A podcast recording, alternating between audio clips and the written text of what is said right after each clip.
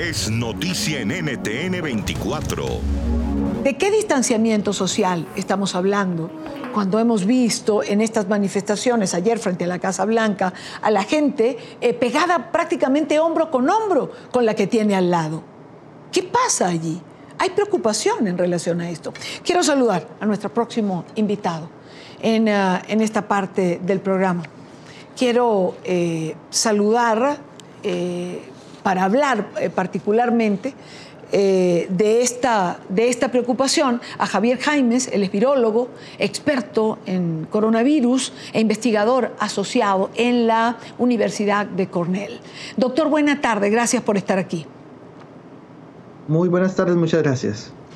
Doctor Jaimes, esta ola de protestas que sacude a los Estados Unidos, estamos viendo que lleva cientos de miles de personas a las calles sin distanciamiento social. Eh, sin la protección adecuada en muchas oportunidades, puede ocasionar nuevos contagios?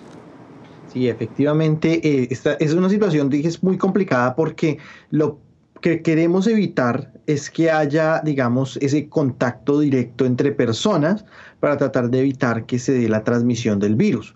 Cuando se están dando estos, estas manifestaciones, cuando se agrupan un número de personas grande, la posibilidad de que si una persona está enferma pueda transmitir a otros aumenta.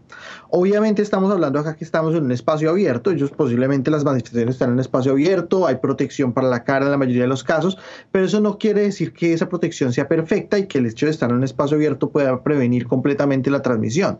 Además de eso hay que sumarle un elemento importante y es que en medio de la protesta hay gases, hay humo, hay condiciones que eh, por el contrario van a, van a afectar las vías respiratorias y que posiblemente van a disminuir esas barreras de protección que impiden el ingreso de agentes infecciosos, lo que va a hacer que el virus pueda ingresar más rápidamente, ¿no? Mm.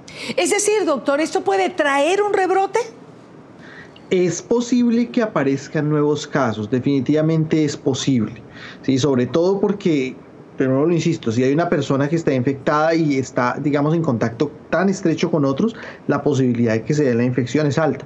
Eso no quiere decir que vaya a haber un aumento de casos clínicos. ¿Por qué?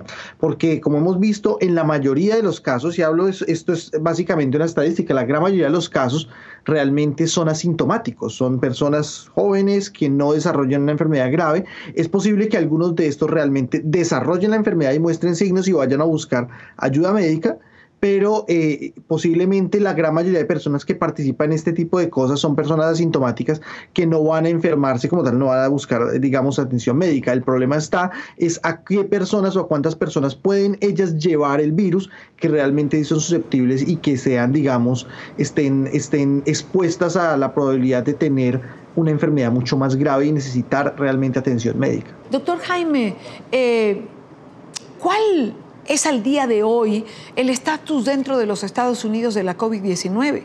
Hoy leía, eh, por cierto, unas declaraciones del doctor Fauci eh, que decía eh, que no veía al presidente Trump hace unas dos semanas, que sus encuentros habían sido prácticamente inexistentes.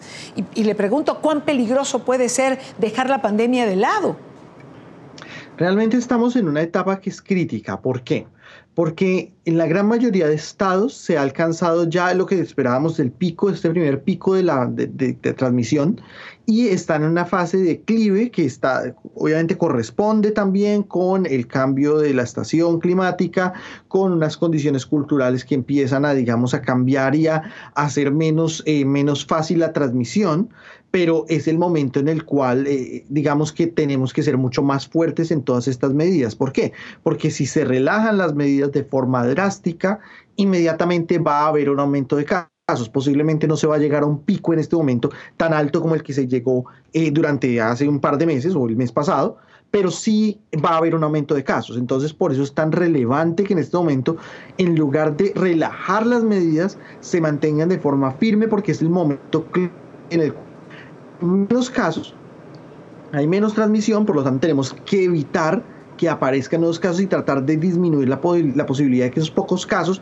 transmitan la enfermedad a otros. Es un momento que es clave y en este momento, si se rajan las medidas, las consecuencias a futuro pueden ser incluso más graves.